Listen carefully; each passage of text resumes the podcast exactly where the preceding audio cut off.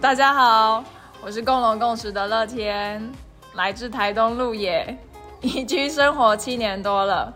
我们用无农药、无肥料耕作方式在照顾土地，也透过土地给予我们的作物来做不同的加工跟发酵。其中最代表的是茶发酵康普茶，米发酵会有各种风味的盐曲，还有在生活之中有养鸡、养鹅、捏陶，各种好玩的事情，欢迎大家来找我们玩。好，这次参加台东慢食节会端出什么样的料理给大家呢？这次的料理是六种口味的手工制作的活菌康普茶，它是透过发酵的方式，想要换回大家舌尖上最简单的味蕾记忆。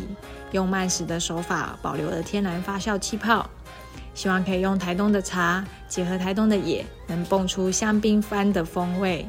用春天的熟梅、夏天的凤梨、秋天的吃葱、冬天的洛神来传递我们在台东随着四季更迭的农耕生活样貌。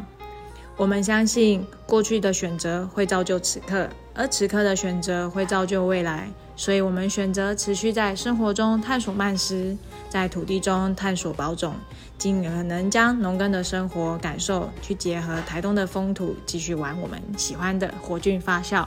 所以，你喝到的每一瓶的气泡都是菌菌它自己发酵出来的哦。好，OK OK，好，原来康普茶是这样做出来的。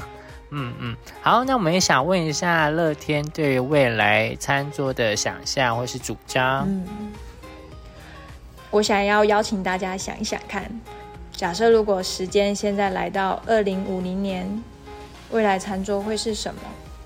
是机器人在为你上菜吗？上着人造的肉，重制作的蛋白，植物工厂生产出来的蔬菜？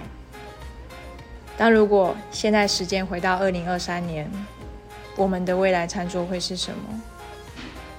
我觉得会是一群在台东生活的人，他们将料理融入慢食的精神，然后我们一起带去台北。这也是我前面提到的，过去的选择会造就此刻，此刻选择会造就未来，而我们还是愿意持续的选择，可以用。生活去探索慢食，去探索保种。好，那你们要怎么去实践这件事情？这些年，我们持续的在台东土地上使用无农药、无肥料，尝试尽可能可以自己保留种子的方式在生活。在食物的选择过程中，我们总是会询问：哎，你的东西怎么种的呀？那你种在哪里？我可以去看吗？